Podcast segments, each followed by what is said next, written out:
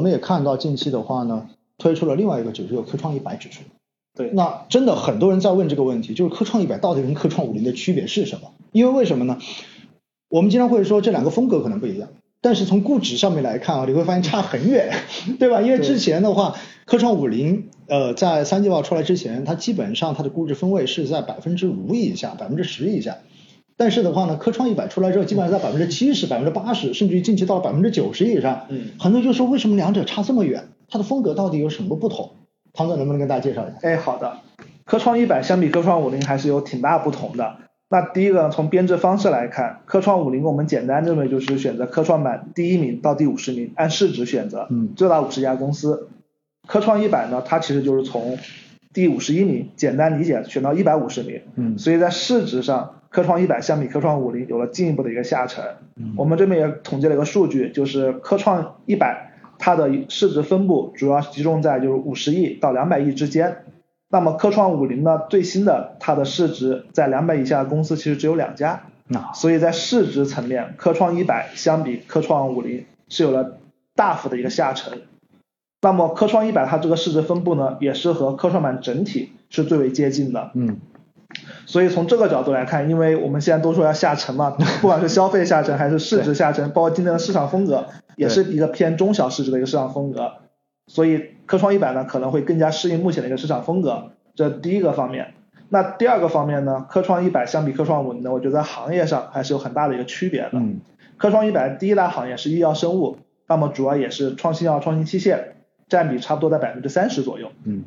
而科创五零的医药生物呢？大概只有百分之四左右的一个权重，科创五零大家可能比较熟悉，就是第一大权重就是电子这个行业，对，那主要是半导体，那么它占比是超过了百分之五十，所以呢，作为一个宽基指数呢，我个人觉得这可能是有点尴尬的，因为因为比如说如果看好电子半导体这个行业，我可能直接买科创芯片，这样更纯粹，弹性更高。那如果不看好电子半导体这个行业呢，可能就是我更更加没有理由来配置科创五零了。所以我们经常说宽基指数还是要尽量做到，就是说行业的一个均衡，这样来保证就是宽基指数它能准确跟踪板块的一个贝塔。那么从这个角度看，科创一百相比来看，它就更适合就是代表科创板整体的一个情形。因为我们一开始有提到科创板四大板块：信息技术、嗯，医药生物、新能源、高端装备。那么我看了一下，科创一百在这四个板块基本上呈现一个比较均衡的分布。所以它从行业覆盖度以及它这个一个分布来看，是能很好的反映科创板整体的一个表现。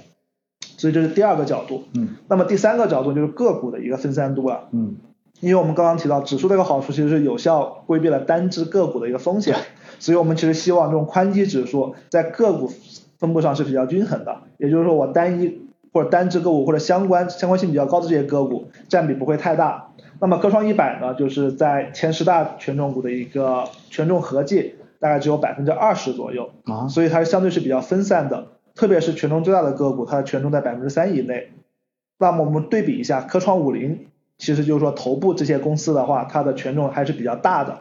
那么前十大它的一个合计权重是占到差不多百分之五十，所以其实从个股分散的一个角度来看的话，科创一百。也是更符合我们对宽基指数的一个简单的一个认知的，嗯。所以我觉得从这三个方面来看的话，总结一下，一个就是说市值上进一步的一个下沉，第二个行业上更加的均衡，第三个就是个股相对分散，嗯，所以我觉得从这三个维度看，科创一百，我觉得是更能反映科创板整体的一个情形的，也是更更具有宽基指数这么一个特征的。嗯，好，我觉得唐总已经讲的非常清晰了，我都不用再总结了，对吧？因为。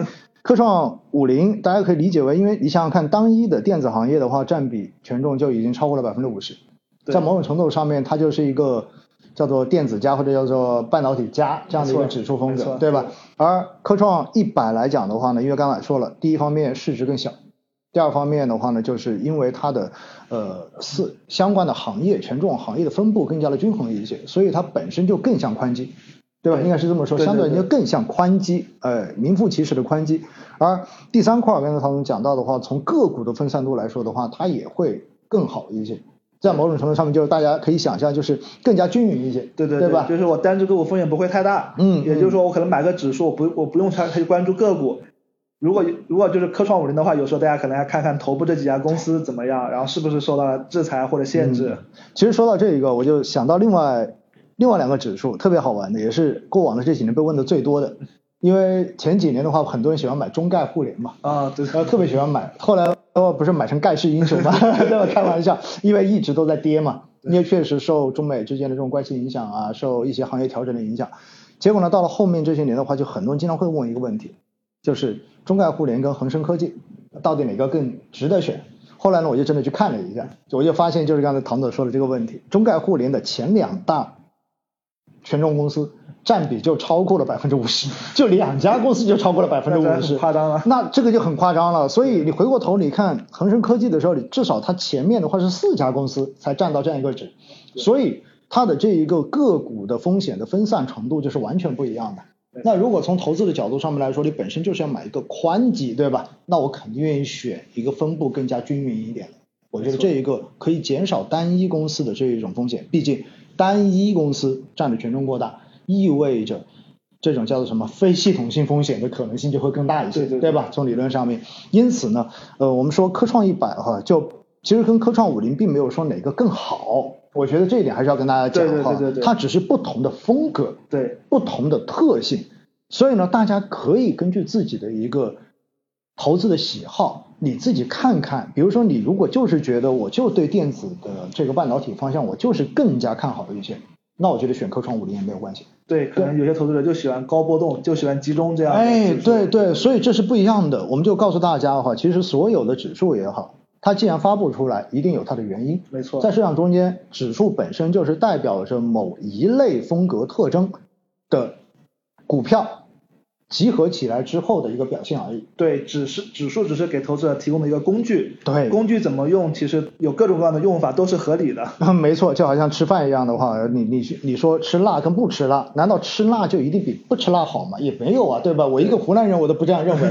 我我觉得吃辣你吃多了也有坏处，你看我一脸的痘，对不对？所以的话呢，我们说指数本身只是个工具哈，大家可以根据自己的这种喜好，你反正搞清楚每个指数到底特色是什么。对吧？优势是什么？相对优势是什么？然后你自己觉得哪个更适合自己，你就去选哪个。我觉得这样子就是一个最佳的一个方式了。重要的就是投自己懂的东西，我觉得这点非常重要。千万不要看某个东西近期涨了，所以你就去追，我觉得这很危险。